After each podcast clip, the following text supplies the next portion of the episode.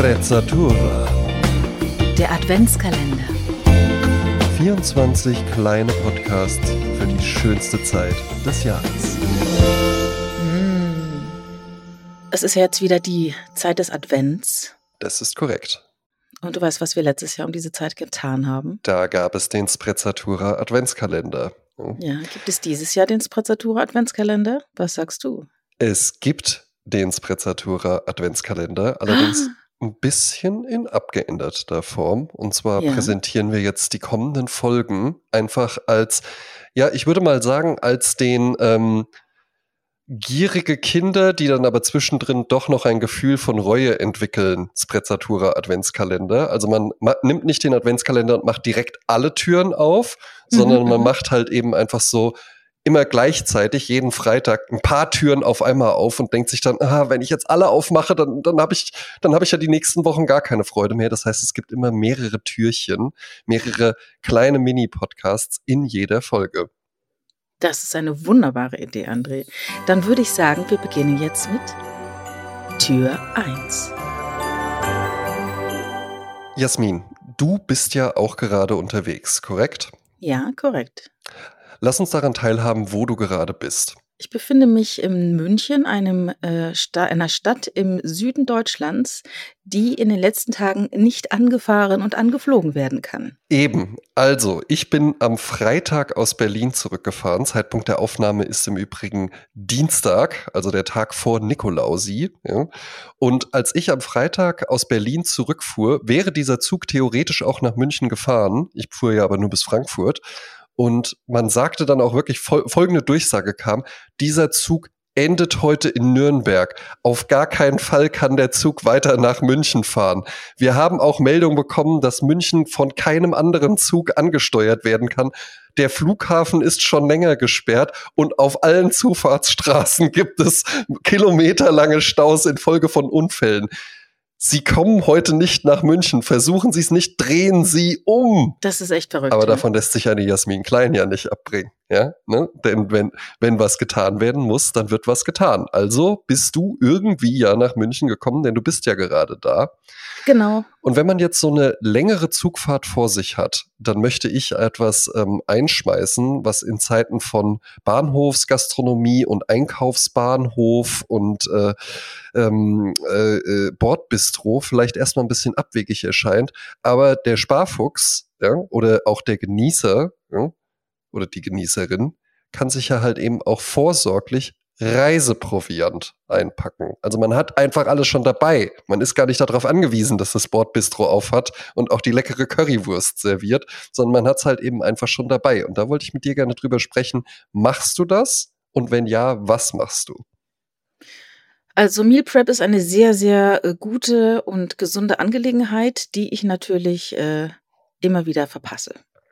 Ja. Dazu kommt natürlich, wenn man auf Reisen ist, dann äh, ist man in so Transferräumen, in denen es Dinge zu essen gibt, die man im Alltag normalerweise nicht zu sich nimmt, Mhm. was auch immer wieder sehr aufregend sein kann. So starte ich zum Beispiel gerne, wenn ich in Köln im Hauptbahnhof an einem Morgen starte, mache ich eine kurze Runde zu Haferkater. Mhm. Ja, da habe ich mich immer schon gefragt, wer dort einkauft. Das sind Mädchen, die das machen, ja. ja. Exakt. Also Mhm. ja, aber mach erst mal.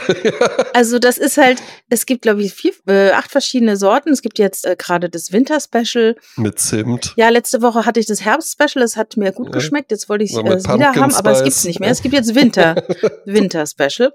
Und dann habe ich aber den Apfelkater genommen und das stellte sich heraus, es war kein warmer Porridge, weil tatsächlich ist es schön, morgens ein bisschen was Warmes äh, zu, zu sich zu nehmen, Mhm, ja, da gebe ich dir Ne? recht. sondern es war ein Milchreis mit Apfelmus den ich dann zu mir genommen habe. Den gibt's in den Größen klein und groß und den habe ich dann äh, gegessen und als der Zug einfuhr, habe ich ihn auch schon aufgehabt. Also das geht dann auch recht schnell. Das sind vielleicht so sechs Löffel oder so. Ja, jetzt muss ich, muss ich mich doch korrigieren, weil Milchreis finde ich absolut underrated. Ja. Ich finde, Milchreis ist Ja. eine absolute Köstlichkeit, wirklich. Das, das schme- Milchreich. Milchreis. Ja. Ja. Äh, Ich finde, das schmeckt total köstlich, wirklich. Ja. Äh, Ich bin ja sehr viel unterwegs. Ja. Mhm. Und ich bin wahnsinnig stolz und äh, fühle mich wahnsinnig erwachsen, wenn ich es schaffe. Ne? Du hast ja jetzt schon Meal Prep und sowas. Das klingt ja so, als ob man sich irgendwie so einen kleinen gemischten Salat mit separatem Dressing oder sowas irgendwie macht. Ja. So, so erwachsen bin ich dann halt eben doch nicht. In einer Ja. My Müsli äh, äh, Behälter, ne? Kennst du den? Ist zwei Teile. Oben kannst du dann die, die Cereals Ja. reinmachen, unten ist dann halt der Brei Mhm. und dann kannst du es dann halt ähm, frisch dann zusammenmixen. Das ist natürlich super, ne? Sowas mache ich nicht, ja. Aber wo ich schon wahnsinnig stolz bin, ist, wenn ich einfach, wenn ich es einfach nur schaffe, dass ich so Dinge dabei habe, die man dann gut essen kann. Da ist eine Sache dabei, die sehr unsympathisch ist. Ja? Ein Tipp, den ich aber gerne mitgeben würde, ist äh, saure Haribos oder saure Gummidinger. Ja? Die kann man nämlich wunderbar snacken. Die bilden keinerlei Geruchsbelästigung und das ist halt eben wirklich für so eine ja Jasmin. Ne? Und wir reden Ich davon, dass ich mich, dass ich Ich mich mit muss diesem lachen. mit diesem Kindergaumen dann erwachsen fühle. Ja? Ja. Ähm, das ist sehr, sehr gut, ja? weil das kannst du halt eben auch wirklich einfach auf so einer viereinhalbstündigen Fahrt nach Berlin nullo problemo. Ja? Dann, das ist die unsympathische Sache, Beefy Roll. Rock das Haus. Ja? Da bist du halt eben, da bist du, also das ist natürlich Geruchsbelästigung. Man muss aber halt eben auch sagen, es ist wirklich nur ab dem Zeitpunkt, wo die Folie aufgerissen ist, sofort der ganze Waggon erfüllt davon. Aber sobald die im Mund ist, ist es dann auch eigentlich sofort erledigt. Ja? Ähm, ist halt eben einfach gut, weil es so ein leckerer, salziger, teigiger Snack ist. Man hat so das Gefühl, das war jetzt schon wie so eine kleine Mahlzeit, ja. Und damit ist man wirklich auch, also das kann, kann dich retten. Ja, damit kann ich, ich habe es heute auch zu Hause hier gemacht. Manchmal kaufe ich nämlich auch Beefy Roll. Gemacht. so das heißt, du bereitest noch zu mit einem Stückchen so- Petersilie, oder was? Mit so, einer Salatgarnitur. so eine Ähm, Salatgurkenscheibe und eine Tomatenscheibe, so ein getrocknete. Das habe ich heute auch zu Hause gemacht. Und zwar, äh, manchmal kaufe ich die dann halt eben auch so im Mehrer, äh, Mehrpack, ja, im Multipack. Und dann habe ich die halt eben hier. Und ich hatte heute in meinem Homeoffice-Arbeitstag gar keine Zeit, irgendwas zu essen. Aber zwischendrin so eine Beefy Roll, das geht dann schon mal rein. Und dann, äh, dann kannst du den ganzen Tag ohne Essen äh, durchstehen. Und dann ist es noch ein kaltes Getränk. Ja? Mhm. Und da wäre natürlich die erwachsene Lösung, Wasser mitzunehmen. Bei mir ist es aber eine Dose Cola Zero. Ja? Und dann bin ich schon für meine Verhältnisse perfekt ausgestattet. Jetzt kommt aber noch der Premium-Part. Wenn ich verreise, übernachte ich ja dann auch häufig in Hotels. Und es gab schon häufiger den Fall, wo sich der Zukunfts-André, wenn er dann zum Gegenwarts-André wurde, Dankeschön, Vergangenheits-André, diese Tüte Knickknacks, die lasse ich mir jetzt Das schmecken. wird immer besser. Kindergeburtstag auf Reisen. Wir denken an die Einleitung, wo ich sagte, da fühle ich mich unglaublich ge- gewinnend und erwachsen und so. Nee, ich dachte jetzt, ich dachte, du, als du das so ähm, angesprochen hast, von wegen auf Reisen, was man da so mitnimmt, wie man sich vorbereitet, da dachte ich so, oh mein Gott, mein schlechtes Gewissen, kicking in. Hier, ähm, ich, da muss ich natürlich an Kindergartenspielplätze denken, wo man da geschnittene Apfelritzen und, und äh, Salzcracker oder sowas, aber ohne Salz Auf natürlich, weil das ist ja böse. Und da Auf kommst du jetzt Fall. mit Nicknacks und Beefy um die Ecke, ey. Ich glaub's ja nicht. Knickknacks, Beefy, saure Haribo. Wer äh, für den Connoisseur darf es auch gerne mal der salzige Hering sein. Das ist so Lakritz, ja, aber das mögen Ja. nicht alle. Und dann dazu noch eine kalte Cola Zero, ja. Und das habe ich dann Ist so dabei in so einem Jutebeutel und dann denke ich mir, einfach angekommen. Manager-Style.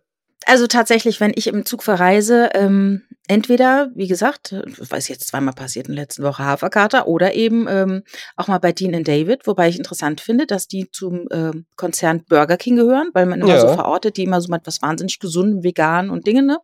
Aber es ist letztendlich auch ein Unternehmen, ne? Eben, du könntest auch, we- wenn es da eine Burger Bowl geben würde, die halt einfach aus Käse, Zwiebeln und Hackfleisch besteht, dann würde man trotzdem denken, ach ja, das ist ja eine Bowl, ne? Ach, die gibt's sicherlich, aber die heißt dann nicht Burger Bowl, sondern halt, weiß ich wie, ähm, Delicious Beef äh, äh, Rainbow Bowl oder so.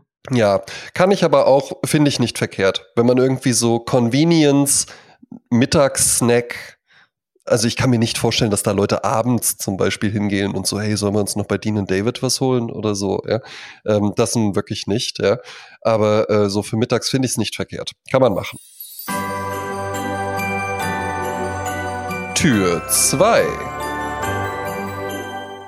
Letzten Samstag wurde Maria Callas 100 Jahre alt. Ja, Sie ist am 2. Dezember 1923 geboren. Wahnsinn, ne? Im Zuge dessen gibt es momentan einen Film, der durch die deutschen Kinos äh, äh, geistert, müsste ich schon fast sagen, weil der läuft jetzt nicht normal an einem Donnerstag an und macht dann halt die Mainstream-Kinos voll, sondern du musst halt schon genau schauen, wo äh, läuft ein Maria Callas Film. Und am Sonntag lief einer im Residenz, das ist diese Astor, Astor Lounge, Flebbe, äh, ich mach die Beine hoch und bestell mir ein Mai Tai Kino. Und ähm, dort war ich und schaute mir ein Konzert von ihr an, das sie in Paris 1958 äh, gegeben hat. Und das wurde nachkoloriert und auch in Ton verbessert. Mhm. Und das war wirklich sehr interessant, weil man könnte natürlich sagen, Maria Callas höre ich mir einfach auf Spotify an oder ich mache mir ein YouTube-Video auf. Aber de facto gibt es ganz wenige Aufnahmen von ihr, Mhm. also auch äh, ähm, Videoaufnahmen von ihrem, von ihrem Tun. Ich Mhm. habe gedacht, es ist vielleicht besser, mal ins Kino zu gehen und sich das anzuschauen, als es äh, irgendwie auf dem Handy zu gucken oder so, weil man dann doch schnell abgelenkt ist und wieder irgendwie Ja. Katzenvideos anschauen. und So. Ja, und ich würde auch sagen, ein Konzert, die bestmögliche, äh, den bestmöglichen Sound äh, sich reinzuholen, lohnt sich bei einem Konzertfilm noch mal mehr.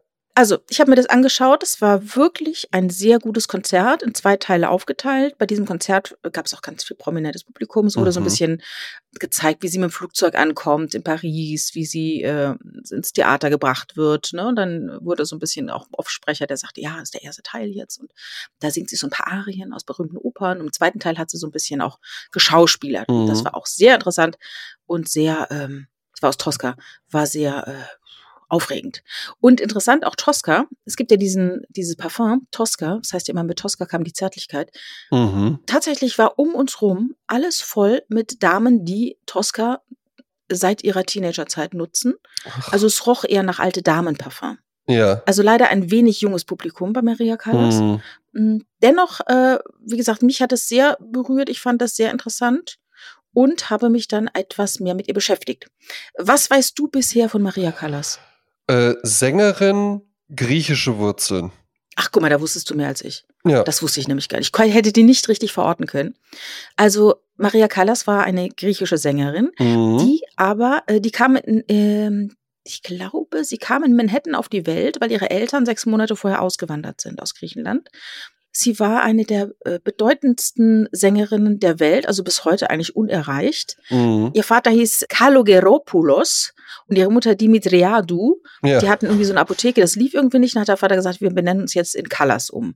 Mhm. Und dann haben die Eltern sich irgendwann getrennt. Dann ist sie zurück nach Athen mit ihrer Mutter und ihrer Schwester und hat dann dort äh, am Konservatorium Gesang studiert und mit 15 ihren ersten Auftritt gehabt und schon mit 21 ihre erste Hauptrolle. Wahnsinn. Als sie 26 war, hat sie einen italienischen Unternehmer geheiratet und bekam so auch die italienische Staatsbürgerschaft. Und was besonders interessant ist, sie hat eine ähm, fast drei Oktaven singen können Mhm. hat alle äh, äh, Tontechniken beherrscht und ähm, es gibt mehrere Aufnahmen, die von ihr empfohlen werden. Zum Beispiel Aida Live 1951. Mhm. Auch eins, und das habe ich mir noch aufgeschrieben, das heißt äh, die Medea Cherubinis Nuni venite a me inferni dei. Nach dem Motto, wenn sie sich danach, äh, wenn sie danach tot umfällt, dann äh, ist auch gut, weil ähm, Ja. das besser wird's einfach nicht mehr. Mhm. Ich habe sie aber immer noch auch im Zusammenhang mit Aristoteles Onassis im Kopf, weil die haben sich 59 kennengelernt. Das war ein stinkreicher Reeder aus Griechenland. Ja, der hat's ja alle gehabt. Ja, ja. 59 im Juli wurde sie ihm vorgestellt und schon am Ende des Jahres hat sie sich scheiden lassen von ihrem italienischen Unternehmer Mhm. und er hat sich ein Jahr drauf von seiner Frau scheiden lassen. Und die beiden blieben zusammen bis 75 und sie hat ihn noch bis in den Tod begleitet. Und äh, später hat sie dann noch bei der Juilliard School, diese, diese, wo auch bei, wo auch Fame gedreht wurde, diese künstlerische Schule ja. in New York, da hat sie zwei Masterclasses gegeben, bis sie dann mit 53 Jahren, 1977, an einem Herzinfarkt starb. War sie dann, äh, ja, da muss es ja nach äh, Jacqueline Kennedy gewesen sein, wo sie mit ihm verheiratet gewesen war, oder? Ja, weil die war ja dann in der Zwischenzeit mit John F. Kennedy zusammen, ja. Ach, die war zuerst mit äh, dem, dem Antonio Onassis zusammen und dann mit äh, John F. Kennedy? Nee. Nee, Da ich rede jetzt aber von, von der anderen, von der Jackie Onassis. Die Jackie Onassis war erst zuerst mit, dem- ja, das ist eine gute Frage. Du, jetzt gehen wir mal direkt hier in den Klatsch und Tratsch. Ja, weil, weil, Wann hatte, weil Jackie, oder, oder sind das jetzt zwei verschiedene Personen und ich habe immer nur gedacht, das ist eine und dieselbe Person. nein, Jacqueline, Jacqueline Kennedy Onassis war eine Ja. Journalistin und eine Verlagsautorin. Die war verheiratet mit John F. Kennedy. Mhm. war dadurch von 1961 bis 63 die First Lady. Also das war danach, dass sie mit dem Ah. Kennedy zusammen war. Vorher war sie mit dem Onassis zusammen, aber hier steht jetzt wieder, Während ihrer zweiten Ehe mit dem 23 Jahre älteren griechischen Reeder Aristoteles Onassis von 68 bis zu dessen Tod verliehen ihr die Medien den Spitznamen Jackie O. Dann Ja. waren die vielleicht, siehst du, dann war die, war die Callas mit dem zusammen, zwar so on-off, und aber eigentlich war er verheiratet mit der äh, Jackie Kennedy. Das sind vielleicht Dramen im Hintergrund, die wir gar nicht erahnen. Eieieiei. Ja. Naja. Tja, darum, in, man nannte ja auch Maria Callas eine Diva und alles, was ich von ihr weiß, ist, dass sie sich irgendwann mal einen Bandwurm hat setzen lassen, damit sie schön schlank bleibt. Also so, so viel äh, die Urban Legend. Ja, ich weiß nicht, gut, ob, ob wer- man damit schlank bleiben kann, keine Ahnung. Nee, äh, wenn es dann wirklich zum Ergebnis führt, ist, glaube ich, ganz nett. Aber ich glaube, während man den Eingriff machen lässt, denkt man sich auch so, was mache ich denn hier eigentlich gerade? Ich glaube, du schluckst dann irgendwas, wo so ein Ei drin ist ja, oder bestimmt so, wie der super. Fuchsbandwurm. Tür 3. Wir sind ja beide auch äh, Businessleute, ne? Hm. Also du hast sogar, du bist ja, hast ja ein selbstständiges Business sogar auch, ja. Äh, ich bin, ähm, weiß gar nicht, ob das viele wissen. Ähm, ich erwähne es nicht oft, aber äh, bin ja auch Manager in der internationalen Wirtschaftskanzlei. Und dementsprechend gehe ich davon aus, im Gegenteil, ich weiß es sogar und ich weiß auch von einigen, die hier zuhören, dass es so ist. Wir sind ja beide auch auf LinkedIn. Ja, ja. So. Für alle, die jetzt nicht wissen, was LinkedIn ist, ich weiß es irgendwie auch nicht so genau. Und darüber wollte ich mal mit dir reden, weil ich habe mich dann da einfach, als ich dann jetzt doch noch mal eine richtige Corporate-Karriere äh, angepeilt habe, habe ich das so mitbekommen und habe mir gedacht, ja gut, dann muss man sich da, so wie ich mit 16 als äh, äh, Bank-Azubi dachte, ja gut, jetzt trinkt man Kaffee, ja, dachte ich dann halt eben auch, ja gut, jetzt, jetzt muss ich joggen gehen und brauche ein LinkedIn-Profil. Und ich check's aber irgendwie überhaupt nicht. Also ich krieg folgende Dinge mit. Firmen sind auf LinkedIn und posten da, wir haben Informationen dazu oder wir haben einen Preis gewonnen und dann schreiben Privatpersonen, meistens welche, die mit der Firma verbunden sind, unten drunter Congrats oder Well deserved oder halt eben auf Deutsch Glückwunsch oder sonst was, ja. Privatpersonen sind auf LinkedIn und die posten da Repost von dem Unternehmen, bei dem sie arbeiten, oder ich habe eine neue Stelle und dann schreiben alle anderen drunter, du wirst uns fehlen oder herzlich willkommen in der Firma oder sowas. Congrats. Ja, congrats. Hm. Und dann gibt's immer noch auf der rechten Seite meist diskutiert. Und das ist dann irgendwie so eine Mischung aus Spiegel Online, Kommentarspalte und Facebook-Gruppe. Wie sind deine Erfahrungen? Letzte Woche hat mich Arnold Schwarzenegger official angeschrieben, ob ich nicht seine News abonnieren möchte auf LinkedIn. Ja. Aber was ist das? Also ich habe ja früher immer, äh, also es gab ja das, das, also es fing ja an mit Xing. Ne? Ja, genau. Da hatte ich ja dann so den Eindruck, ähm, da ich ja schon immer freie Unternehmerin war, ähm, dass, also mein Eindruck von Xing war, das ist wie das Facebook für Angestellte. Genau. wo es eher ums Business geht. Also das Ja. war weniger Unternehmertum, das war mehr so, ich bin hier angestellt und Genau. Strecke meine Fühler aus so nach einem anderen Job und ne, so. Genau, und dann, wie es halt eben auch mit StudiVZ war, kam 2009 dann LinkedIn und dann war das halt irgendwie der Global Player und dann wechselten die Leute. Also Xing ist ja ganz traurig mittlerweile. Also bei Xing ist es auch so, ähm, du kannst ja so Premium auch bezahlen. Das ging noch einigermaßen, es war einigermaßen bezahlbar, auch als Unternehmen. Mhm. Wobei ich dann den Mehrwert, also du kannst halt sehen, wer auf deiner Seite war. Cool. Ne? Also das ist halt der Mehrwert, dass du von wegen du dort und dann, aber die, die anderen sehen halt auch, dass du auf deren Seite warst. Das sehen sie aber sowieso, aber so kannst du wenigstens auch sehen, wer auf deiner Seite war. Mhm. So, und dann gibt's halt LinkedIn. Und dann hieß es, ja, das ist der neue heiße Scheiß. Alle sind jetzt bei Ja. LinkedIn. Und bei LinkedIn sind auch mehr ähm, selbstständige Unternehmen, habe ich den Eindruck. Mhm. Ich habe dort auch ein Profil. Äh, ich mache dort fast nichts. Nee. Es ist für mich nicht wirklich durchschaubar. Ähm, und aber was wieder durchschaubar ist, sind die Art von Beiträgen, die viele Likes bekommen. Das sind dann immer wieder diese typischen Sachen. Also ich habe ja ungern spreche ich ja darüber, aber ich muss mal heute sagen, Genau. also die Bäckersfrau, dass Ja. der Mindestlohn auf so, aber Chapeau und dann hier für die Arbeit muss man wirklich und alle dann so. Das, ist, das sind so gefällige Themen, wo keiner irgendwas Absolut. dagegen haben kann. Absolut. Und die tun so, als wäre das jetzt eine große Erkenntnis, die sie dann Es der stimmt. Welt mitteilen.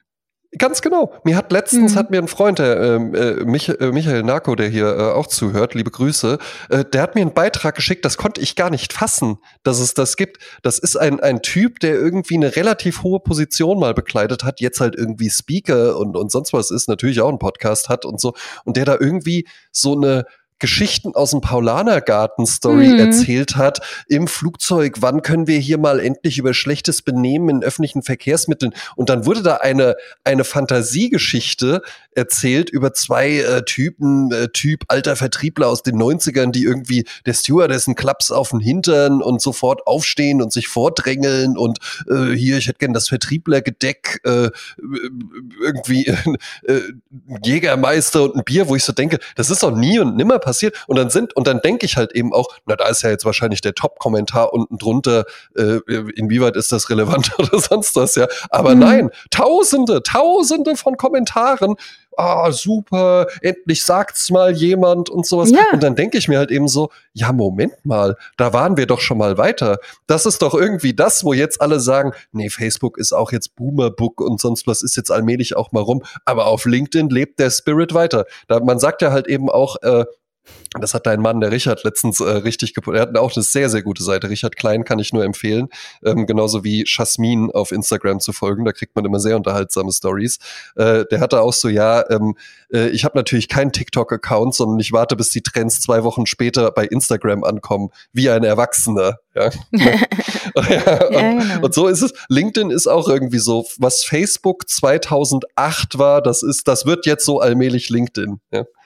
Also ich weiß nicht, ob wirklich Leute darüber Business generieren. Ich kann mir das nicht oder ob es vorstellen. nur so eine Seite ist, so, so ein bisschen Röckchen heben, guck mal hier, was, das bin ich und das mache ich und hm, guck mich an. Und ich gebe dir ein bisschen Applaus und dann gibst du mir ein bisschen Applaus. Ja. Das ist auch auf eine Art nur so ein bisschen Ego streicheln. Das Einzige, was ich mir noch vorstellen kann, wenn du da halt eben natürlich ein gewisses Personennetzwerk, Personen, nicht Firmen, ja, Personennetzwerk hast und dann ist da jemand, mit dem du vielleicht mal zusammengearbeitet hast und äh, der stellt dann so dieses äh, I'm hiring oder we are hiring oder sowas ein. Das kannst du ja Mhm. machen in deinem Profilbild. Und dann wird dir das irgendwie, dass du so vielleicht auf einen Job aufmerksam wirst, auf den du ansonsten nicht aufmerksam geworden wärst. Aber ich finde, es ist ein komplett merkwürdiges Netzwerk. Ich kenne einen Mann, den Michael Dietz, der war mal bei uns in der Show und der hat einen Podcast Reisen, Reisen. Ja. Den macht er mit jemand anderem zusammen. Dann äh, am Anfang fing es halt an, die reisen beide gern und dann stellen sie ein Land vor und, und ihre Erfahrungen, die sie darin haben. Mittlerweile ist es auch so, dann werden die eingeladen von Ländern und können dann halt dann dort ähm, tolle Sachen erleben, darüber reden. Und die haben auch eine Seite auf LinkedIn mit ihrem Podcast und das fand ich so toll. Dann habe ich es mal fürs Prezzatura gemacht und ich habe es genau eingerichtet und habe es dann sofort vergessen. Ja. Ich weiß nicht, ob da irgendjemand irgendwas tut. Ich poste da nichts und es passiert gar nichts und keiner wird es jemals finden. Folgt doch mal der Sprezzatura Oh LinkedIn-Seite, Gott. wenn ihr, da, da posten Genau. wir die richtig heißen News, ja. Schaut und die, und, und wirklich die, die besten Geschichten. Tür 4. Letzte Woche war ich in Kopenhagen und habe mir eine, äh, ein Land angeschaut, das ich so mir gar nicht hätte vorstellen können. Mhm. Also erstmal war mein, äh, meine Fahrt dorthin sehr interessant, weil ich es tatsächlich gewagt habe, mit dem Zug dorthin zu fahren. Ja. Äh, wenn man auf die Landkarte schaut, sieht man, dass äh, Dänemark ein sehr fragmentiertes Land ist, besteht aus vielen verschiedenen Inselgruppen. Mhm. Um 5 Uhr ging mein Wecker, damit ich rechtzeitig Mhm. zum Bahnhof komme. Als ich am Bahnhof ankam, sagte meine App äh, plötzlich, der Zug kommt erst um 8. Hm. Und dann hatte ich eine Stunde, um bei Haferkater mir das Herbst-Special äh, einzuverleiben. Ja, ja, gut. Und bin dann in den Zug und dachte ja zuerst, ich hätte anderthalb Stunden Aufenthalt in Hamburg mm, und dann könnte ich da noch irgendwie was zu Mittagessen oder so. Aber Mm. da der Zug so spät war, hatte ich genau zehn Minuten zum Umsteigen. Ja. Und dann stieg ich also in ein IC nach Kopenhagen. Äh, ganz kurzer Exkurs. Ich finde IC, es ist natürlich räudig, weil es viel zu lange dauert, aber ich finde, es ist das schönere Reisen. Warten wir mal ab, André, warten wir mal ab. Ach so, na gut. Ja. Also ich stieg in den EC. Das war ein EC, den ich so in dieser Form schon lange nicht mehr gesehen hatte. Nicht nur, dass da viele Essensreste irgendwie rumlagen, es gab auch keine Steckdosen für mein Handy, das ich hätte gerne Ja, klar. Dann an den Fensterscheiben klebten solche Plastikteile, wo man so kleine Papierschnipsel hinterlegen kann, wo dann die Reservierungen drauf sind. Ich glaube, das war 1984, haben sie das Ja. abgeschafft, aber an diesen Scheiben war es noch da. Mhm. Und äh, da stand, glaube ich, auch noch Lindau da, wie zu meiner Klassenfahrt damals. Kannst doch auf der Toilette mal eine Zigarette rauchen. Ja. Exakt so passiert. Aschen- exakt so passiert. Das Fenster ist zu öffnen. Ja. Ich wunderte mich noch, was die junge auch Frau so lange auf der Aschenbecher da. Toilette macht. Ja, ja. Ja, ich, ich dachte, sind die zu zweiter oder was ist los? Aber dann ging ich rein. Ah, nee, sie hat geraucht, alles klar. Na, und dann äh, saß ich da im Zug nach Kopenhagen, da dachte, es kann ja nichts mehr passieren, verspielt. Wir sind alle wahnsinnig gut im, im, in der Zeit, ne? Ja. Und dann kam die Durchsage, dieser Zug hat einen Defekt. Wir halten im nächsten Bahnhof, bitte steigen Sie alle aus und nehmen Sie Ihr Gepäck mit. Ach so. So, da war es dann 17 Uhr, dunkel in Dänemark. Ja. Und ich bin dann irgendwo um nirgendwo ausgestiegen und stand, dann auf dem Bahngleis und wusste nicht, wie, wieder, wie ich wieder nach Kopenhagen komme. Oder wie Ja. ich überhaupt nach Kopenhagen komme. Überhaupt nach Hoppen. Ja, ja. Mm, Es war noch so zwei Stunden entfernt, so ungefähr. Ich noch in meine App, mein Handy war noch einigermaßen, also ich konnte noch reinschauen. Da bin ich in ICL 50 gestiegen. Das ist ein sehr, sehr schicker Zug aus Dänemark. Mhm. Und dann sind quasi alle gefühlt 500 Leute aus meinem Zug, aus dem IC, sind dann eingestiegen in diesen dänischen Zug. Und da waren dann halt ganz andere Arten, wie man sitzen kann. Das waren, in diesem Großraum, waren es immer wie so Sitzgruppen, wie vier Ohrensessel, wo zwei sich jeweils gegenüber sitzen. Und in der Mitte ist wie so ein Couchtisch. Mhm. Und das hast du achtmal, viermal an jeder Seite. Und dort saßen wirklich schöne Menschen, die sich unterhalten haben. Also da hat keiner Mhm. jetzt ins Handy gestarrt, die haben sich alle miteinander unterhalten. Ja. Und diese Sessel, die waren so aus einem ganz robusten Polster. Mit so einem dunkelgrau. Also es sah wirklich total stylisch aus. Und dann standen wir dann halt natürlich alle so abgerockt da mit unseren Koffern und unseren Jacken und Schals und so dann dazwischen und wurden so durchgerumpelt. Äh, Während die dann also mit offenem Mund äh, schauten, wie viele Leute da in dieses Abteil reinkommen. Ne? Mhm. Aber äh, da waren wir auch dann doch sehr schnell. Es war ein viel schnellerer Zug als der IC. Wir waren dann anderthalb Stunden waren wir in Kopenhagen. Und ich stieg aus in Kopenhagen. Warst du schon mal im Bahnhof in Kopenhagen? Warst du da Nein. jemals? Nee, ich war noch nie in Kopenhagen, aber ich habe auch auf der Liste. Ja, ja. Und dann, also ich, ich kam aus dem Zug raus und war in diesem Bahnhof. Und dieser Bahnhof ist ein ganz alter, rustikaler Bahnhof, ich glaube Mhm. von 1850 oder 1880. Wunderschön restauriert, tolle Böden, tolle Menschen. Nicht zu vergleichen mit einem Hamburger oder Kölner Bahnhof, was da so los ist, oder Frankfurter Bahnhof. Es war wie in einer Netflix-Weihnachtsserie und ich war die Protagonistin. Das klingt ja herrlich. Ich ging also Richtung Ausgang und draußen schneite es. Und ich stand auf diesen Stufen vor diesem wunderschönen Bahnhof und gegenüber war auf einmal wie so ein Fels und dann wie so ein, ja, wie so eine, wie so ein Jahrmarkt. Weihnachtlich dekoriert. Das war Tivoli. Mhm. Das ist ja total bekannt. Das ist ja dieser äh, Vergnügungspark, der ganzjährig geöffnet ist und der war jetzt halt nach Jul ähm, ver, ver, verdekoriert. Und das ist direkt gegenüber vom Hauptbahnhof, ne? Ja. Und das war Gegenüber äh, also vom Frankfurter Hauptbahnhof ist das Rotlichtviertel. Ja, das ist auch eine Art Ja. Vergnügungspark. Eben, ne? ist auch so eine Art ganz spitze Vergnügungspark. Zielgruppe, ne? Ja, Mhm. ja spitze Zielgruppe trifft's auch gut. Ja, auf jeden Fall. Ähm, ich habe mehrere Tage in Kopenhagen verbracht und muss feststellen, es gibt dazu zwar mehrere Sterne-Restaurants, es gibt auch die Butterbande, Mhm. äh, wo Chris Nanu und, und auch Max Richard Lessmann, äh, Dennis Meyer da Teil davon sind. Das sind so Köche oder äh, äh, ess- essaffine Menschen, die dann zusammen halt nach äh, in große Städte reisen, um dort halt die Küchen zu probieren. ah, okay. Die waren auch schon Mhm. in Kopenhagen, ganz tolle Küche gibt's da, die waren auch schon in Lissabon und so. Aber ähm, ich muss sagen, was ich erlebt habe, also so Frühstücksbuffet zum Beispiel, war, war nix. Nee. Also, nee, war nix. Und, und ähm, ich war dann beim Italiener und habe dann abends Bruschetta bestellt und einen kleinen äh, Salat. Und die Bruschetta waren drei Vollkorntoast mit Streukäse drauf in den Backofen geschoben. Das war dann das Bruschetta. Aber und gar keine Tomate. Doch, drei, so. drei getrocknete nebendran als Garnitur. Ach so. Fand ich interessant. Fand ich interessant. Auf jeden Fall. Und dann ist es ja das Interessante, was man ja ganz vergisst. In Dänemark zahlt man ja mit Kronen. Das ist Stimmt. zwar seit Anfang der 70er in der EU, aber man zahlt mit Kronen. Das wurde mir dann schmerzlich bewusst. Ich hatte Euro dabei. Also ich habe dann alles mit Karte bezahlt, aber mit dem Effekt natürlich, dass ich nicht wusste, wie viel habe ich jetzt eigentlich ausgegeben. Mhm. Und so kam es dann, dass ich ein Glas Wein bestellt habe bei dem Italiener und habe dann später auf meinem Kontoauszug gesehen, wie viel Geld dieser Wein gekostet hat. Beziehungsweise ich habe es auf der Karte, Ja. ich habe es mir dann ausgerechnet. Okay. Ich sag, lass mich. Äh, Also wir reden ja von 015, ne? rot oder rot oder Weißwein? Weiß, weiß. Weißwein. Okay, ja. Weißwein ja meistens noch mal ein bisschen günstiger als Rotwein. Ro oder Rotwein in der Regel teurer. Ich sage, man weiß ja halt eben auch, diese nordischen Länder, sehr, sehr teuer alles. Ähm, ich sage, das Glas Weißwein gab's umgerechnet für 18 Euro. Also, nee, so schlimm war es nicht. Ah, es war okay. 11,40 Euro. 11,40 Euro. Ja, gut, ja, okay. Aber es war jetzt auch nicht irgendwie, ach, das ist mein Lieblingswein und, und das ist ja was ganz Besonderes, sondern es war so, was so der Hauswein oder so. Ich saß in so einem hippen Italiener, Mm, der sich dann herausstellte, es war halt kein Italiener in der Nähe, sagen wir mal so. mhm. Ja, Ja. okay. Ja. Ach Mensch, aber überraschend. Dass so teuer ist. ja. Ja. Ähm, ich wollte nur noch mal zu, zu Dänemark an sich sagen, alles, was ich dort erlebt habe, jetzt äh, abseits von, von dem Hotelfrühstück oder so, ähm, alles modern, alles schön. Die Metro, Mhm. fantastisch. Das ist dann zum Beispiel auf so Mhm. einem, du gehst dann so, eine, so einen Aufzug hoch oder eine Treppe hoch und bist dann auf so einer anderen Ebene. Und dann ist alles so zu, also das heißt, kann keiner auf die Gleise fallen. Ja. Es ist einfach geschlossen. Hm. Und wenn die Straßenbahn kommt oder die Metro kommt, dann geht nur an der Tür äh, dann auch eine Tür auf und du kannst dann da durch, durch diese Sperre. Das fand ich total schick. Dann die ganzen Anzeigen in den Bahnhöfen, die Metro, Straßenbahnzüge, äh, alles total modern, Hightech, ganz alles leicht zu finden, alles renoviert. Also ich habe so das Gefühl, als ich dann weiß und dann kommt dann, äh, als ich dann abgefahren bin, kommt der IC aus Deutschland, wie so die die alte die alte Tante kommt dann halt rückwärts reingefahren in diesen Kopfbahnhof Hm. dann äh, will ich meinen ähm, Waggon 7, den ich reserviert habe und stelle fest, den haben sie gar nicht aufgemacht, weil da irgendwie Klimaanlage kaputt ist. Ach Mensch. Dann habe ich dann gestanden, zweieinhalb Stunden. Oh. Und dann kommen wir zu etwas, was ich ja bei einem anderen Türchen erzählen werde. Ja, ich möchte aber gerne noch kurz äh, bei, bei, Kopenhagen bleiben, weil ich war jetzt so überrascht. Äh, du du bist ja auch äh, kulinarisch sehr interessiert.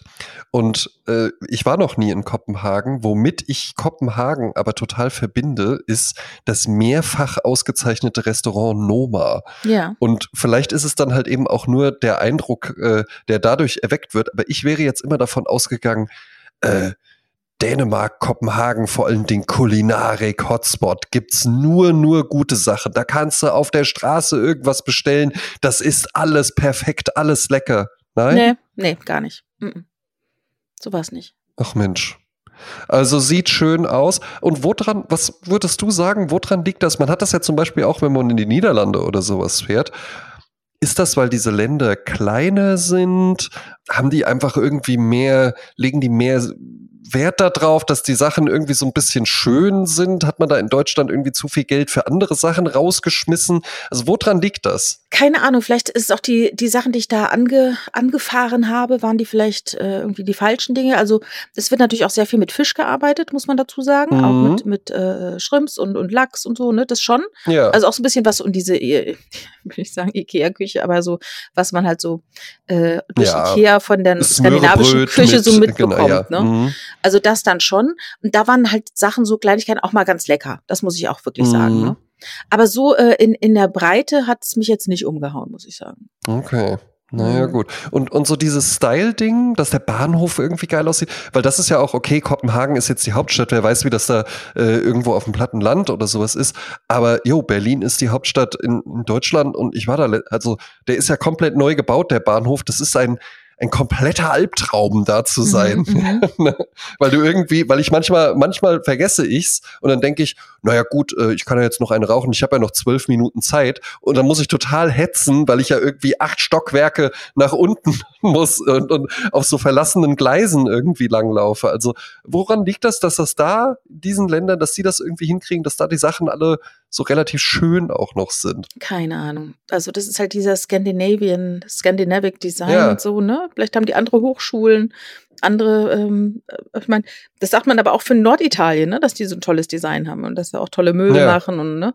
Und die Architektur ist Mhm. der absolute Wahnsinn in Dänemark. Also wer sich für äh, Architektur interessiert, muss nach Kopenhagen. Mm, jedes einzelne Haus, ich glaube, da sind auch noch so Calvinisten, weil, also äh, in der Geschichte, weil die auch wieder ohne Vorhänge arbeiten, was natürlich für mich als äh, Flaneur der Stadt ja. wunderbar ist, weil ich überall reinschauen kann und wie Leute dann an ihren Computern sitzen, ähm, tolle Lounges in Büros, äh, großräumig, viel Luft, viel Licht, toll. Also wirklich, war total begeistert. Dezember auch gute Reisezeit oder würdest du sagen, ja, besser, war schon sehr kalt, sehr zugig? Ja, kalt und zugig schon, ne? Aber ähm, wenn man eine gute Jacke anhat, ist es auch schön. Aber ich, aber ich habe mit Leuten gesprochen, die sagen auch alle, lass mal im Sommer nochmal kommen. Tür 5. Während unserem äh, circa einminütigen Vorgespräch, was wir immer machen, haben wir ja kurz, äh, sind wir ja kurz durchgegangen, um was es geht. Und da habe ich einen Begriff verwendet und da hast du gesagt, das habe ich noch nie gehört. Und das kann ja jetzt auch äh, jede Person, die hier zuhört, mal so mit sich machen. Was sagt dir der Begriff Arm Candy? Ja, jetzt sagt er mir ja was, weil ich. Äh, Jetzt sagt er dir ja jetzt was, Sagt mir was, ja. ne? Nee, Arm Candy ist ja genau wie Eye Candy, nach etwas was Schönes, ne? Ja. Eben, und was was Schönes, was man halt eben am Arm trägt. Und wir sind hier, äh, ich glaube, äh, wahrscheinlich nennt man irgendwie äh, Patek Philippe und Rolex-Uhren für Herren dann auch irgendwie so, ja. Aber ähm, für Damen sind halt eben. Ja, ja, sind es halt eben vor allen Dingen äh, die heiß begehrten und in den letzten Jahren massiv im Preis gestiegenen Designer-Handtaschen und da vor allen Dingen die Ikonen. Und da wollte ich gerne mal mit dir drüber reden, weil ich auch, also sagen wir mal so, hier im Haushalt äh, lebt auch eine Person, die nicht ich bin und die sich, die auch da in den letzten Jahren so ein bisschen eine Leidenschaft für entwickelt hat und da schon die ein oder andere Erwerbung getätigt hat. Genau, es sind nicht die männlichen Kater. Und da Sondern wollte die weiblichen ich, Kater. Genau, ja, ne, die Kätzchen, ja. Und da habe ich im Vor, Vor, Vor, Vorgang mal überlegt, ähm, dass ich bei dir jetzt gar nicht sagen könnte, ob du überhaupt eine Handtasche dabei hast. Weil sie mir zumindest nie so präsent ins Auge gefallen ist. Jetzt haben wir im Vorgespräch schon geklärt, doch. Und äh, ja, vielleicht magst du kurz was dazu sagen. Wie ist das bei dir, Jasmin?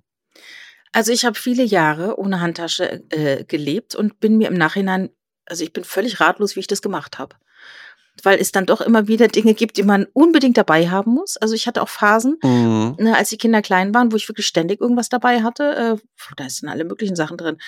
Heute zum Beispiel auch ein Buch von Leon de Winter, ähm, Geldbeutel, äh, Taschentücher, noch eine Lesebrille. Also die mhm. verschiedensten Dinge. Das braucht natürlich auch Raum. Ich habe gerne diese, wie hast du es genannt, eben, wie, die man sich so umhängt? Crossover Bag. Crossbody Bag. Crossbody Bag, ja. Crossbody Bag. Genau, weil nur an einem Arm finde ich es ein bisschen läppsch. Eine Zeit lang habe ich auch einen Rucksack getragen, weil du hast die Hände halt frei, wenn du kleine Kinder hast, musst du halt. Ja, ne, ja, halt okay. Ja. Aber finde ich schrecklich. Ja, ich hatte einen von Eulili, der sah toll aus. Dann hatte ich aber auch in meiner Anfang Trend-Zeit habe ich in einem Fetischladen in Hamburg auf der Reeperbahn habe ich einen gekauft. Der war aus Silikon, der so ähm, Stacheln hatte. Ja, ja, ja, ja. Ich glaube, 200 Mark gekostet oder so. War ein riesen, ähm, riesen Blickfang. Also da war wirklich Eye Candy. Ähm, also so habe ich doch einige Taschen durch, aber ich habe keinen Markenfetisch, was Taschen angeht. Ich sammle auch keine Taschen. Meine Mutter hatte viele Taschen, mhm. die ich auch geerbt habe ja. und die ich teilweise auch trage, wie heute zum Beispiel die Tasche, die ich trage. Und das Interessante Hätte ich jetzt auch direkt als nächstes gefragt. Ja, das ja. Lustige ist bei meiner Mutter, dann weißt du nie, ist es eine echte Tasche oder ist es eine Fake-Tasche. Es ist beides möglich und ja. deshalb kann ich die auch nicht jetzt irgendwie verkaufen, weil ich nicht weiß, ob es jetzt irgendwie von einer Freundin Kein, mitgebrachte Tasche ist oder ob es im Fachladen mit äh, Fachverkäufer mit Sachverstand. Kein Zertifikat. Genau. Es ist durchaus ein interessantes Thema und ich finde es eben auch spannend, wie dieses ganze Thema in den letzten Jahren an Fahrt aufgenommen hat. Das gab es ja schon immer, ja, irgendwelche Unternehmergattinnen oder auch Geschäftsfrauen oder sowas. Und dann gab es halt eben so die drei, vier äh, äh Taschen, die man dann halt eben so hatte, ja? Und dann war das aber halt eben, das war sowas für die oberen 10.000.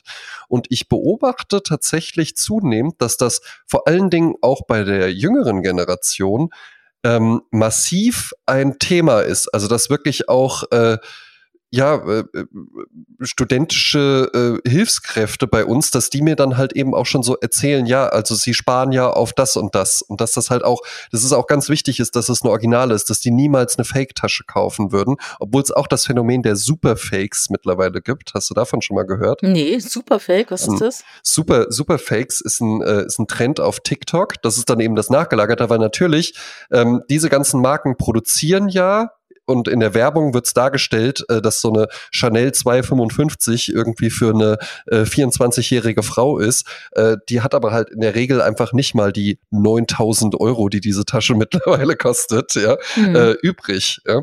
Und dann gibt's das Phänomen der sogenannten Superfakes und das sind halt eben einfach äh, gefakte Designer-Handtaschen, die aber so gut gefaked sind, dass die fast nicht mehr vom Original zu unterscheiden sind. Und da habe ich einen Artikel drüber gelesen, wo dann eben auch die Redakteurin sich so eine Superfake-Tasche gekauft hat. Das läuft dann über Alibaba, ah. ähm, in, Fa in Facebook-Gruppen auch tatsächlich. Du wirst dann, kriegst dann einen Link zu Alibaba, auf den du draufklicken sollst.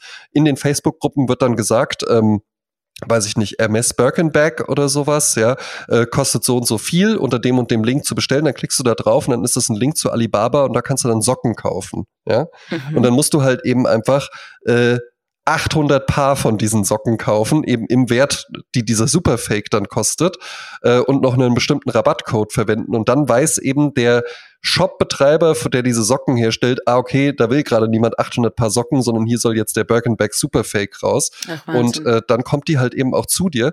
Und das Witzige war, diese Redakteurin hatte das dann halt eben auch getestet und auch am Anfang angekündigt, im Laufe dieses Artikels werde ich auch so eine bestellen und werde die dann halt eben auch, ich glaube, da war es eine MCM-Tasche oder sowas, ja, werde die dann halt eben auch da einschicken und auch sagen, hier, ich habe die gefälscht gekauft mhm, mhm, und hat die dann halt eben auch dahin geschickt und MCM konnte keinerlei Mängel feststellen Ach, und hat die ja ihr Wahnsinn. dann einfach zurückgeschickt. Wahnsinn. Ja. Da müsse sie sich irren, das ist auf jeden Fall ein Original. Ja. Ähm, das ist halt eben schon auch nochmal ein interessantes Phänomen. Ich finde aber halt eben tatsächlich auch, dieses ganze Ding in Düsseldorf ist natürlich ein Mecker für sowas. Ja. ja. Äh, das Büro, in dem ich da arbeite, ist direkt an der Kö. Äh, da sind halt eben dann die Original-Flagship-Stores und drumherum hast du halt eben wirklich massiv viele Vintage-Stores, die sich dann teilweise nur auf Chanel oder sowas spezialisiert haben. Und das ist dann aber halt eben auch, also da kannst du dann halt eben eine gebrauchte Handtasche für 7000 Euro kaufen. Mhm. Ich weiß halt eben noch, weil ich hatte leider irgendwann mal im Laufe dieser Beziehung, ähm, äh, äh ich mache es natürlich auch gerne, aber die Zusage gemacht, irgendwann kriegst du so eine von mir. Und dann habe ich mich, das muss 2018 oder so gewesen sein, da war ich für einen Filmdreh eben in Düsseldorf und äh, musste dann irgendwann als Schnittbilder gedreht worden sind ähm, mit einem fahrenden Auto. Und dann habe ich auch gesagt, ja komm, dann muss ich jetzt hier nicht auch noch einen Platz wegnehmen. Dann warte ich hier gerade, bis ihr wieder da seid. Dann bin ich so ein bisschen rumgeschlendert und bin dann auch mal bei Chanel reingegangen und habe mir so eine Tasche einfach mal zeigen lassen. Ja. Mhm. Und damals hat die 4000 Euro gekostet. Mhm, mhm, die gleiche Tasche mhm. kostet jetzt einfach 6000 Euro mehr und das innerhalb von fünf Jahren. Und das ist halt eben wirklich ein, ein interessantes Phänomen. Ja. ja, es gibt ja tatsächlich solche Taschen als Geldanlage. Ne? Du darfst sie halt dann nicht benutzen auf Fahrten, Ganz wo du genau. dann Haferkater äh, ähm, Gefäße dann kein Haferkater drin ne? lagern. Mm, ja. mm. Du, jetzt wollte ich sagen, ich habe nämlich kürzlich im Netz gesehen, die Hermes Birkin Bag, über die wir ja auch schon gesprochen haben, die gibt's jetzt von Lego, ja. aber das ist eine ganz geile AI. Mhm. AI-Generated ist also auch ein Superfake, ähm, dass es von Lego eine Hermes Bag gibt, eine Birkin Bag, finde ich aber auch lustig. Ja, ist so, ich finde es sowieso interessant, wenn wir dann machen wir kurz einen, Schlenk darüber, warum nicht. Äh, Lego hat sich ja halt eben auch mittlerweile wirklich so ganz, ganz neue Mar Märkte erschlossen. Die waren ja fast pleite. Dann hat die, glaube ich, Star Wars tatsächlich gerettet, die Kooperation damit. Und mittlerweile hast du ja halt eben einfach äh, du stehst auf Mies van der Rohe, den Architekten, ja, dann kannst du jetzt hier das Haus von dem in Lego nachbauen. Oder der Ben Bernschneider baut gerade begeistert wie ein kleines Kind äh, die Concorde nach. Oder ja. äh, den Aston Martin aus äh, äh, James Bond äh, Goldfinger oder sowas, ja. Und dann, warum, warum nicht auch eine Birkenbeck? ja, wahrscheinlich kommt das als nächstes. Und ist nicht Lego auch aus Dänemark? Ja. Ja, ne?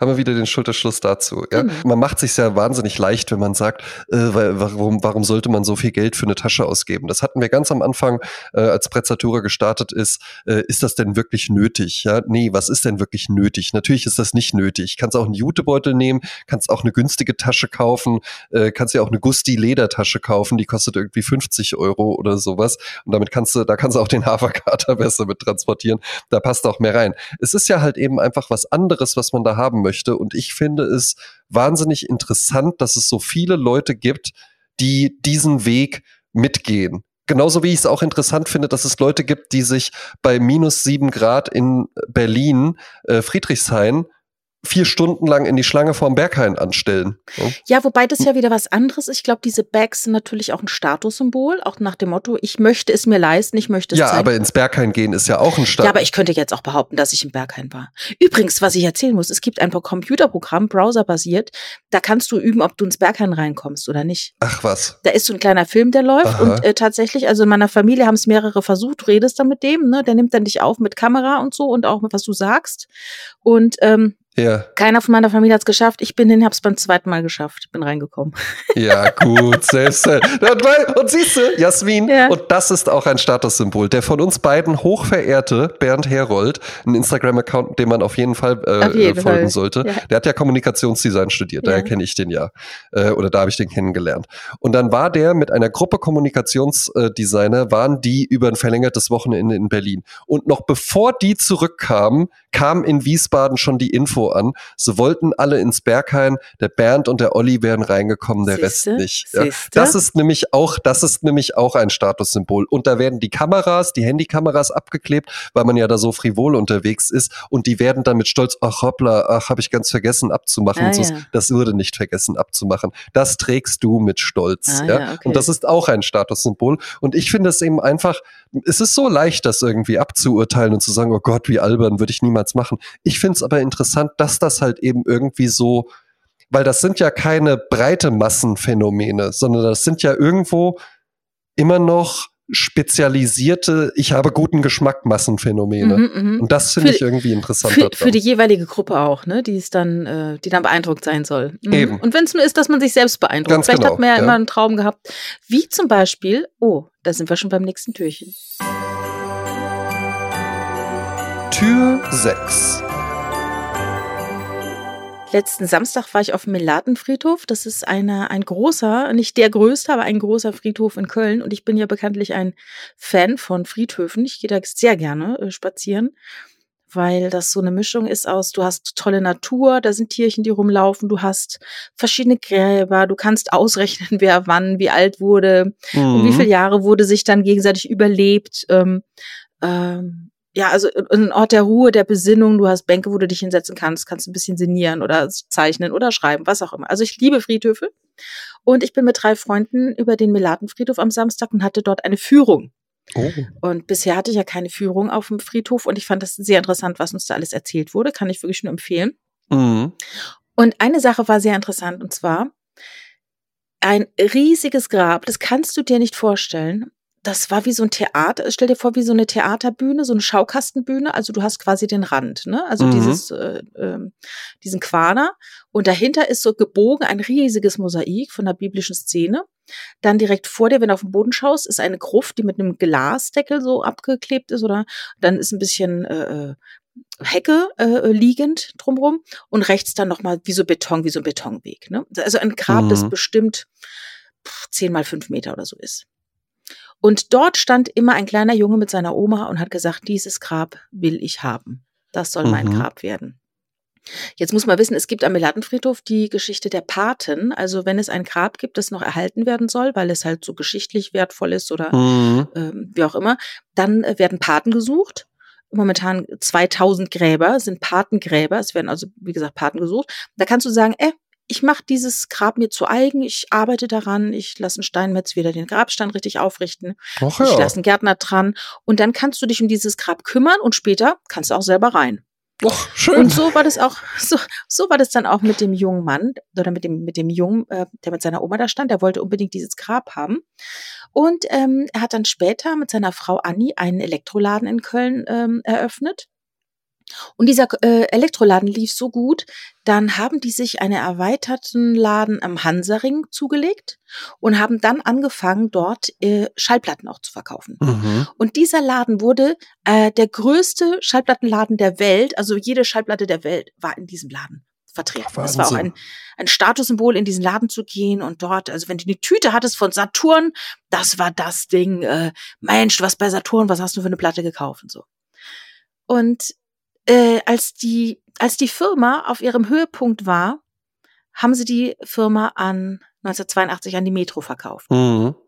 und haben also Millionen, ich weiß nicht wie viel, aber sehr viel Geld damit gemacht und wollten dann, äh, sind dann nach Florida ausgewandert. Mhm. Aber wie es halt so ist, äh, mit einem Kölner, ne, den kannst du nicht so aus Köln raus tun. Und er hat dann gesagt, Eben. also nee, wir kommen wieder zurück nach Köln. Dann sind sie nach Köln zurückgezogen. Und dann stand er mit seiner Frau an diesem Grab und sagte, ich kaufe das Grab, ne? Mhm. Und dann hat sie dann da reingeschaut und das ist halt so ein Glas obendrauf und das unten ist diese Gruft und da ist so Kondenswasser an der Scheibe. Und sie hat da Mhm. runtergeguckt und sagte, das gefällt mir nicht, ich möchte das nicht, ne? Ja, und dann hat er dann halt gesagt, ja, aber ich wollte doch dieses Ich Grab. hab doch schon, es gibt doch die Geschichte, wie ich als kleiner Junge hier stand. genau. Und dann haben sie Folgendes gemacht. Sie haben einfach dieses Grab genutzt und haben rechts nebendran, wo, wo jetzt diese, diese Platten sind, darunter Mhm. liegen sie jetzt alle beide, seit 2017. Und das fand ich sehr interessant, dass das quasi Oh ja. dieses riesige Grab von dem Herrn von Saturn ist, sozusagen. Ne? Und dass das halt so, also ich fand Ja, das ich wollte gerade sagen, das hast du ja, das hast, das hast du ja sehr schön so nebenbei erwähnt, dass so, es war ja das Tollste überhaupt, wenn man irgendwie eine Tüte von Saturn hatte, dann war das was ganz Tolles. So. Und was auch interessant war halt, es wurde dann das Grab gezeigt von der Klosterfrau Melissengeist. Das ist ein ganz kleines Grab, vielleicht 30 mal 80 Zentimeter, total bescheidene, besch- bescheidene Klosterfrau. Und dann sagt er, ich zeige Ihnen nachher das Grab ihrer Erben. Mhm. Das war natürlich, das war ungefähr, das war das größte Grab auf der Millionengasse oder Millia- Mi- Millionärsgasse oder irgendwie so heißt diese, diese Mhm. Straße da, äh, weil das war bestimmt fünf Meter hoher hohes Kreuz und also, es, war, es, war, es war obszön groß, dieses Grab der Erben der Klosterfrau Melissengeist. Ja, stark. Auch interessant, dass es dann wahrscheinlich ab einem bestimmten Alter und wenn halt einfach, ja, ich habe ja schon die Villa irgendwie im, wie heißt da, das Harald-Schmidt-Viertel und so in Köln. Hahnwald. Oder Hahnwald, äh, äh, ja. nee, nee, der wurde Ja. Marienburg, ja. Schmidt in Ja, Marienburg. ne, das, das, das haben wir jetzt irgendwie alles schon und dann geht's irgendwann einfach darum, dann brauchen wir jetzt ein Grab in der Millionärskasse auf dem Melatenfriedhof. ja. ja, das ist Ja, jetzt ja. noch, das ist jetzt noch mal meine Mission. Ja, ich könnte, ich könnte, ja, ich muss jetzt gar nicht mehr viel dazu sagen. Ich könnte noch ganz viel über den Melatenfriedhof erzählen. Ähm, zum Beispiel, warum an einem Grab da ist der die Spitze abgebrochen, aber das ist nicht Zufall. Das ist deshalb, weil sein Leben, ähm, also das wie das Leben abgebrochen ist von demjenigen, der dort beerdigt ist, ist viel zu Ach früh. ja. Ähm, oder äh, eine Amphore, also wie so eine Vase, ne, kennen wir ja griechisch, glaube ich. Ähm, äh, da kommt das Leben rein und dann später die Tränen dessen äh, der Trauernden, die um ihn ge geweint haben. Oder da gibt's dann so Statuen, da ist ein Engel, der trägt eine Fackel äh, nach oben, so ein bisschen wie die Freiheitsstatue, und eine Fackel nach unten und das symbolisiert halt den Kreislauf des Lebens.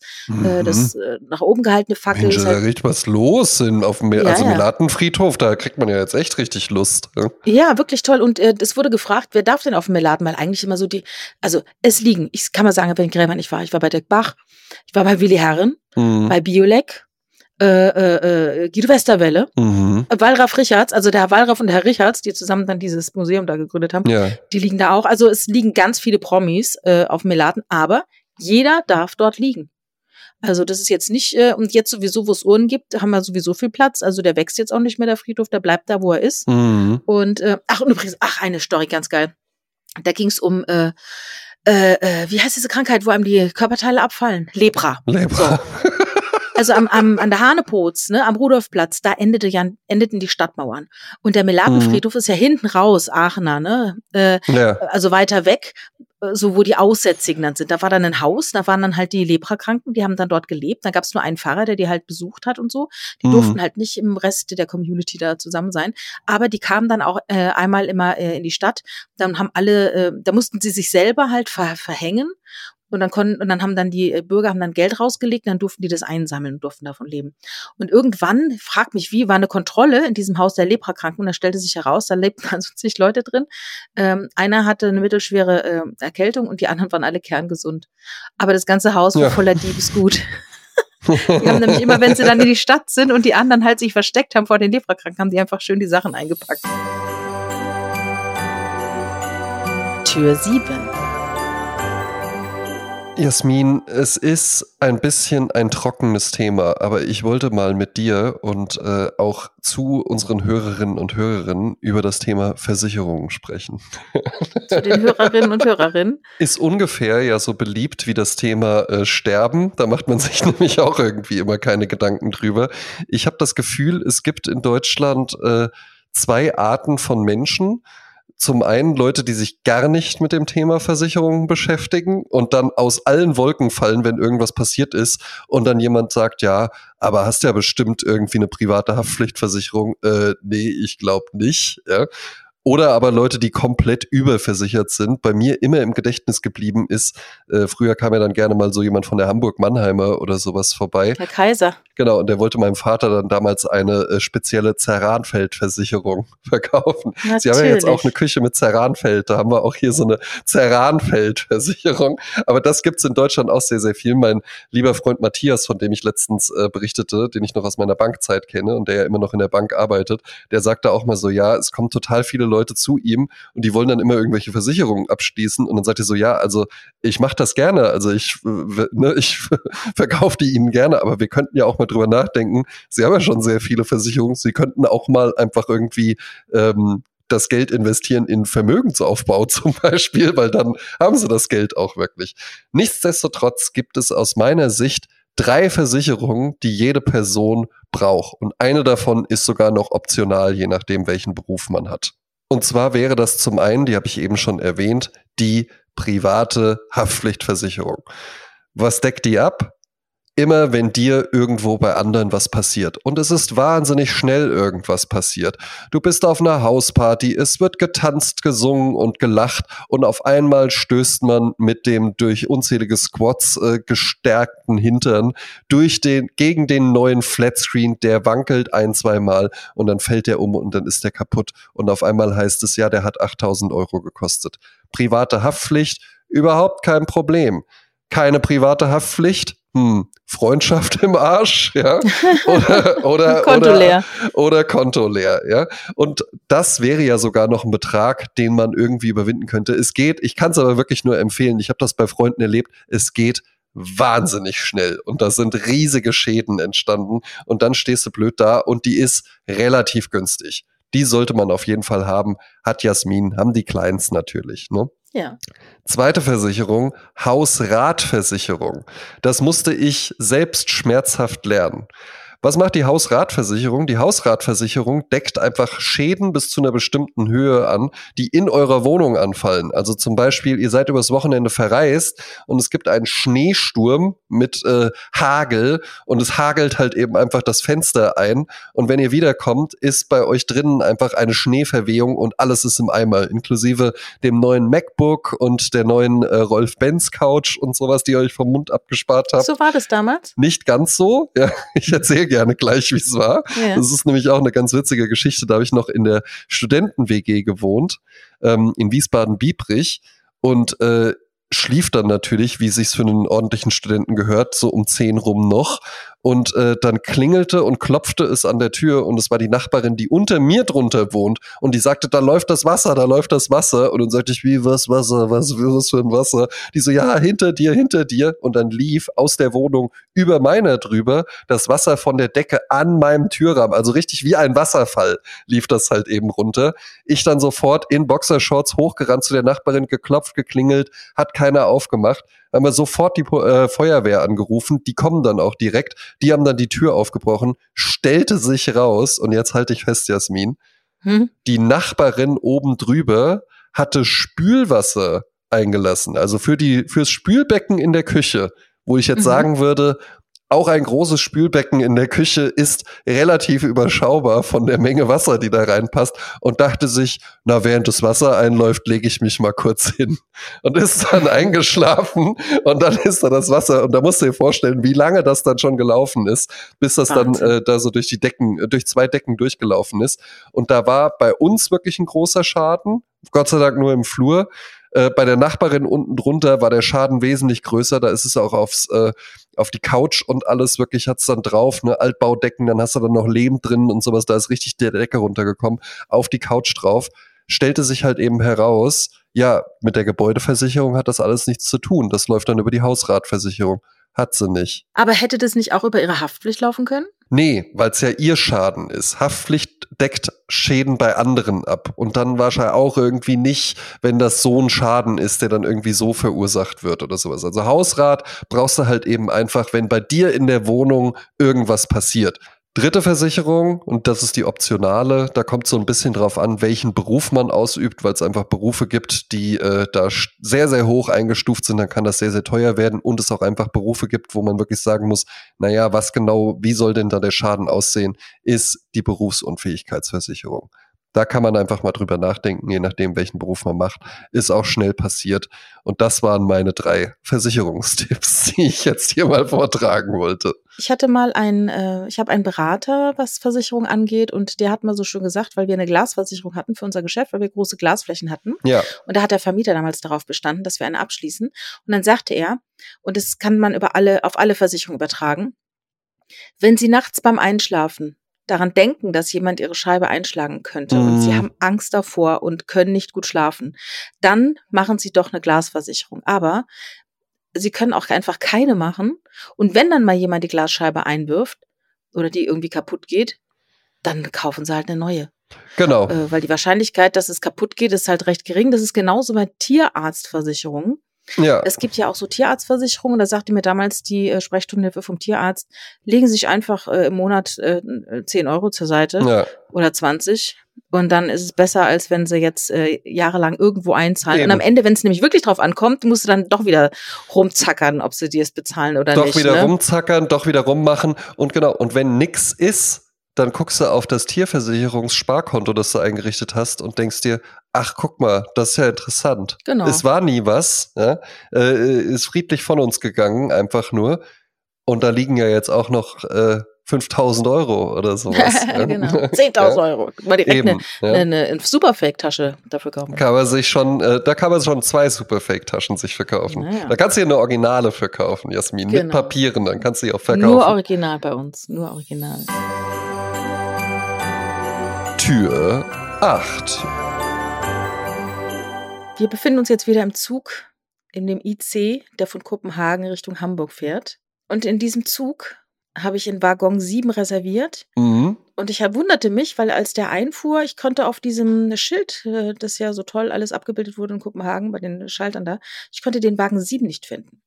Ja. Ich fand den Wagen 7 dann, aber ich durfte nicht, ich durfte nicht einsteigen in den Wagen 7, weil da war äh, die Klimaanlage defekt, wobei ich sagen muss, äh, in diesen ähm, ICs gab's ICs gab's keine Klimaanlage, es war eine Heizung. Mhm. Also musste ich in Waggon 6 und in Waggon 6 mussten alle, die in Waggon 7 reserviert hatten, aber da mussten auch alle hin, die in Wagen 6 reserviert hatten. Ätzend. Also hatte sich ganz schnell herausgestellt, dass dort, wo ich sitze, also ich saß da neben einem Mann aus Bremen, liebe Grüße, ähm, daneben noch mal ein Pärchen, die äh, von Göteborg nach Hamburg fuhren, wo sie auch wohnten. Also wir waren zu viert, vier Deutsche in der letzten Reihe. Alle vier hatten wir in äh, Waggon 7 reserviert, alle vier saßen wir in Waggon 6. Dann passierte, was passieren musste. Es kam eine Frau auf mich zu und ich saß auf ihrem reservierten Platz in Waggon 6. Was dazu führte, dass ich also aufstehen musste und stand ab da im Gang. Mhm. Jetzt war nicht nur mir dieses Schicksal äh, zuteil, sondern auch vielen, vielen anderen. Da war zum Beispiel eine junge Frau, die hatte einen Hund auf dem Schoß und dann haben dann ganz viele auf sie eingeredet, weil die nämlich in Wagen 6 reserviert hatten, sie aber in Wagen 7 und das gab also Diskussion und dann hat sie so als passiv-aggressive Geste, hat sich sie sich dann auf den Boden vor ihrem zuvor besessenen Sitz, hat sich auf den Boden gekniet ei, mit ihrem ei, Hund auf den. Arm um Herr den quasi Jemine. zu visualisieren, was haben sie hier angerichtet, ich muss jetzt hier vor ihnen knien auf dem Boden. Ne? Ähm, was ich schade gefunden habe, ist, dass man sich so als Wagen 7 Reservierer so bescheuert gefühlt hat, weil man hat ja auch dafür gezahlt Ja. und wird dann so vom Hof gejagt. Ähm, ich hätte dann mir gewünscht, dass eine Durchsage kommt, alle Reservierungen sind hiermit aufgehoben und wer sitzt und hat eine Reservierung, hat halt Glück und wer dann halt kommt Ja. und hat keine Reservierung, der muss dann halt im schlimmsten Falle stehen.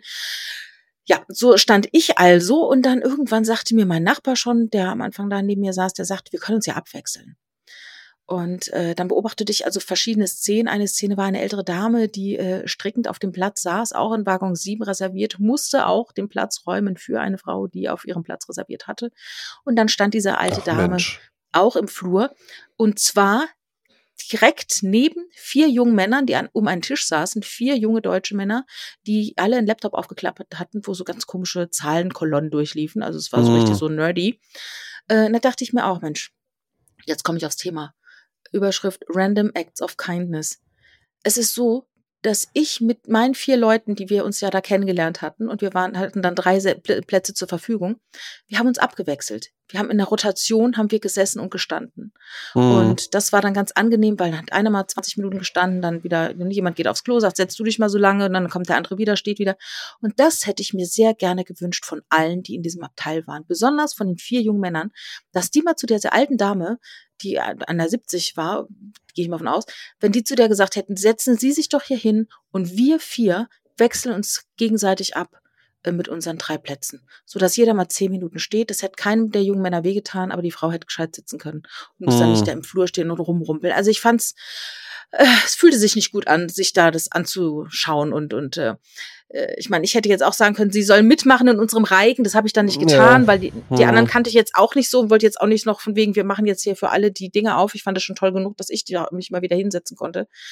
Aber darum äh, möchte ich noch mal bitten, gerade jetzt in der Weihnachtszeit sind wir doch alle so besinnlich und jeder Eben. will doch dann zum Ende des Jahres hier ein besserer Mensch werden. Fangt doch mal einfach mit so kleinen Teilen an. Einfach mal gucken, was ist rechts und links und wenn sich einer, äh, weiß ich was, drängelt euch nicht vor, seid lieb zueinander, seid freundlich, Augenkontakt, lächelt euch an.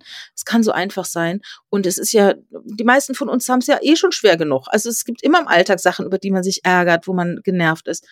Und dann ist es einfach schön, wenn einem sowas Nettes passiert, so ein kleines Weihnachtswunder, wo einfach jemand sagt, komm, setzen Sie sich mal hin, ich kann auch stehen. Ganz banal, aber wirklich, ich habe mich richtig geärgert, wie oh, gedankenlos die Leute da äh, waren. Und wir hatten zweieinhalb Stunden Fahrt. Ne? Pro Tipp, ja, ähm, wie man das selbst sich dann auch noch ein bisschen angenehm äh, machen kann, weil die waren ja offensichtlich am Arbeiten was du da gerade erzählst. Ne? Und jetzt im Stehen mit dem Laptop arbeiten, äh, das sehe ich auch. Das weiß man natürlich halt eben auch nicht, ob die da nicht vielleicht wirklich gerade äh, mit Hochdruck an irgendeinem Projekt ja, gearbeitet haben. Die haben auch Brot sowas, gegessen ja? und Bananen okay. gekaut und okay, so. Ne? gut, gut, gut, gut. Ja. Pro-Tipp, ja.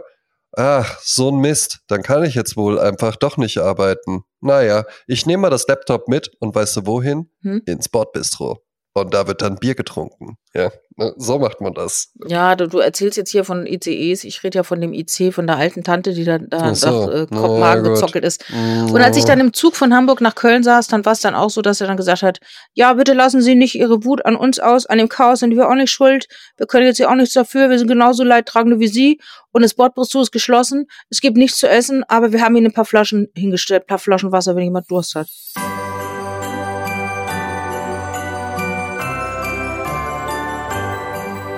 Ich habe noch einen Tipp. Auf Instagram gibt es einen ganz besonderen Adventskalender von Max Richard Lessmann. Der heißt einfach Max Richard Lessmann mit L-E-S-S Mann. Der hat einen Adventskalender, wo er jeden Tag eine Sache tut, die äh, eine gute, gesunde Routine für ihn ist und die er in letzter Zeit aufgegeben hat, weil es ihm nicht so gut ging. Und damit es mhm. ihm wieder besser geht, macht er jeden Tag was Besonderes. Äh, zum Beispiel einmal kochen für die Familie oder Schneeengel nackig im, im Garten. Also richtig, äh, oder Eisbaden. Also richtig bekloppte Sachen, die aber toll sind äh, für äh, sag mal, äh, Self-Care, Mental Health und so weiter. Also folgt mhm. Max Richard Lessmann, ansonsten bekannt für gute Gedichte, aber der macht jetzt einen tollen Adventskalender. Kann man Max Richard Lessmann, ähm, wo kann man dem überall folgen? Also ich folge ihm auf Instagram. Okay. Hat er auch eine LinkedIn-Seite? Das könnte ich mal herausfinden, ja. So, ich denke, kann ich, meinst du, kann ich ihn einfach mal so frech auf LinkedIn adden? Und dann auch so anschreiben, so, weißt du, das sind nämlich die Nachrichten, die ich dann auch gerne bekomme, so, hey Max, in Klammern, ich hoffe, dass du ist okay. ja, ja. Ja, weißt du, was auch so krass ist? Die vorgefertigten Antworten immer. Die geben ja. dir immer drei Möglichkeiten, so für die ganz Faulen, ja? ja? Einfach herzlichen Glückwunsch, musst ja nicht mehr schreiben, du kannst es aussuchen. Jasmin, ne? ich habe ich hab mit einer Kollegin eine Wette am Laufen, weil das gibt's auch bei Teams, in so Teams-Chats und auch bei Outlook und sowas. Ja. Ich frage mich wirklich, wie lange es dauern würde, bis irgendwem in so einem, ne, jetzt nicht bei meiner Position, aber wenn du jetzt wirklich irgendwie so ein richtiges Rädchen im System oder sowas bist, wie lange es dauern würde, bis auffallen würde, Moment mal, der André, der schickt ja immer nur diese, diese vorgefertigten Standardantworten. Das wird nie auffallen. Nie wird Ich glaube auffallen. auch, genau, wenn man einfach ja. nur so, weil das ist ja dann halt, das ist ja teilweise, erkennt das ja halt eben auch, ah, das ist Englisch, dann, ähm, ja, okay, danke, bin, äh, bin dran, ähm, äh, äh, das klingt interessant, ich werde mich darum kümmern und sowas, ja. Ne? Ja. Also kannst du, kannst du wirklich, glaube ich, ich, also ich sag locker ein Monatsgehalt kann man so kommen, bekommen, bis irgendwann mal jemand nachfragt und dann einfach so, du, nee, ich achte einfach nur auf Effizienz. genau.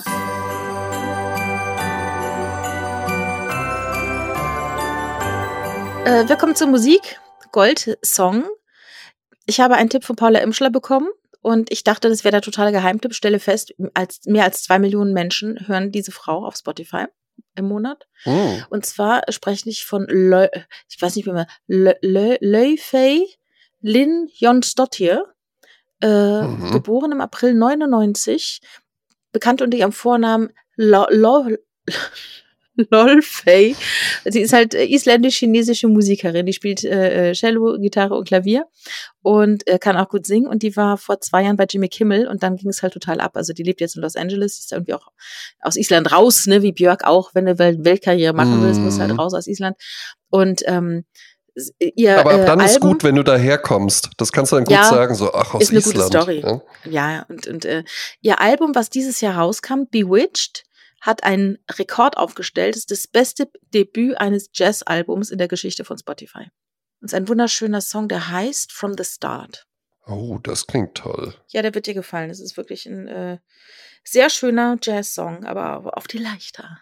Ich habe eine tolle neue Band entdeckt und hab, und zwar habe ich die äh, über Instagram Reels entdeckt, äh, weil da ein Videoausschnitt gezeigt wurde und es ist auch das Musikvideo zu dem Song, den ich gleich nennen werde. Ähm, und der hat mich sofort abgeholt, ja. Japaner, ja, Männer und Frauen, alle cool angezogen. In der Mitte, da, ne, also nämlich wusste, dachte ich mir da schon, das wird irgendwie der Protagonist oder sowas sein. Äh, Off-white-farbener Anzug, doppelte Buntfalte, äh, äh, hellblaues Hemd und drumherum dann halt eben auch alle so eher classy schick angezogen. Im Hintergrund die Band komplett in weiß eine Projektion von der Skyline von Tokio und dann mhm. noch so äh, silberner Schnee, der da fällt und dann haben die einen unglaublich Wie coolen Tanz. Vielleicht können das ja, wie in München, das können wir, können wir vielleicht auch äh, äh, posten, das Reel, weil es unglaublich cool aussieht. Ähm, und die Band habe ich dann halt eben, ich dachte halt eben auch so, ja gut, das wird irgendeine so Band aus den 80s sein. Stellt sich raus, ist eine top aktuelle Band aus Japan. Japanuary lässt grüßen. Und die heißt Saka, Sakanection. Mhm. Das ist eine Band, äh, der Bandname setzt sich aus einem Kofferwort zusammen, und zwar aus Sakana, was Fisch heißt, und mhm. Action. Also ah, Fisch-Action. Ja. ja.